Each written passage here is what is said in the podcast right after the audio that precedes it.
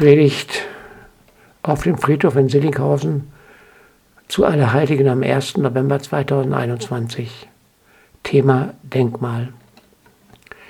Liebe Schwestern und Brüder, Denkmal, so nennen wir die Zeichen auf den Gräbern, die wir am Allerheiligen besuchen. Die Verstorbenen fordern uns also auf, Denkmal an mich. Vergiss mich nicht, lass mich nicht aus deinem Herzen fallen. Was steht auf ihren Denkmälern, liebe Mitchristen? Die Namen ihrer Lieben, vielleicht auch die biografischen Daten? Findet sich dort ein Bild, ein Kreuz, eine Madonna, eine Christusfigur, ein Engel oder eine Leiter, eine Brücke, eine Sonne? All diese Bilder drücken aus, dass wir in Verbindung bleiben dass unsere Verstorbenen nicht weg sind, sondern eine Existenz in unseren Herzen und in der Nähe Gottes haben. Aber es gibt in manchen Gräbern auch Symbole, die sehen wir nicht, weil sie bei der Beerdigung mit in den Sarg gelegt wurden. Bilder, die Kinder gemalt haben, ein Ehering, eine Halskette, sonst ein Schmuck, ja man könnte sagen Grabbeigaben, die symbolisch den Verstorbenen stärken sollen auf seinem Weg in das ewige Leben. Vor Jahren habe ich einmal einen 14-jährigen Jungen beerdigt, der an Leukämie gestorben ist. Ich nenne ihn hier Björn. Beim Trauergespräch fragte mich die Mutter, kann man dem Björn auch einen Frosch mit in den Sarg legen? Kermit aus der Sesamstraße?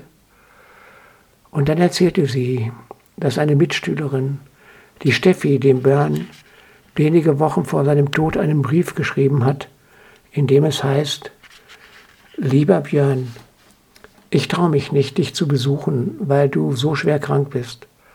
Aber ich schicke dir Kermit, den Frosch.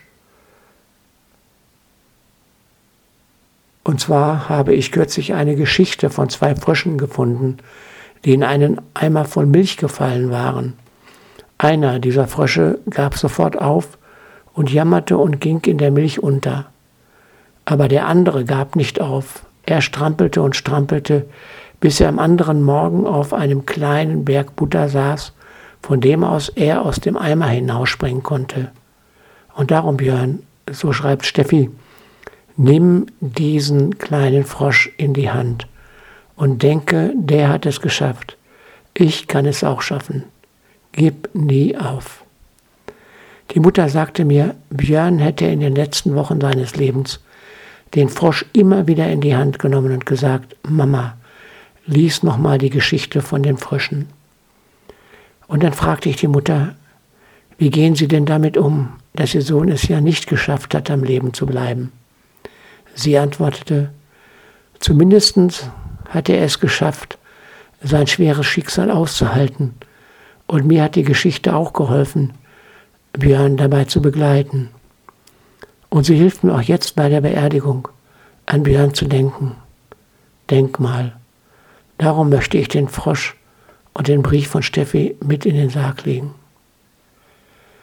Ich habe damals gedacht, glaube ich, dass im Bilde gesprochen, der Tod ein Sprung ist aus dem Milcheimer dieser zu klein gewordenen Welt hinein in einen großen Ozean der Ewigkeit. Alfred Delp, der große Widerstandskämpfer gegen die Nazis, hat wenige Tage vor seiner Einrichtung in einem Brief an seine Eltern geschrieben, was ist denn der Tod?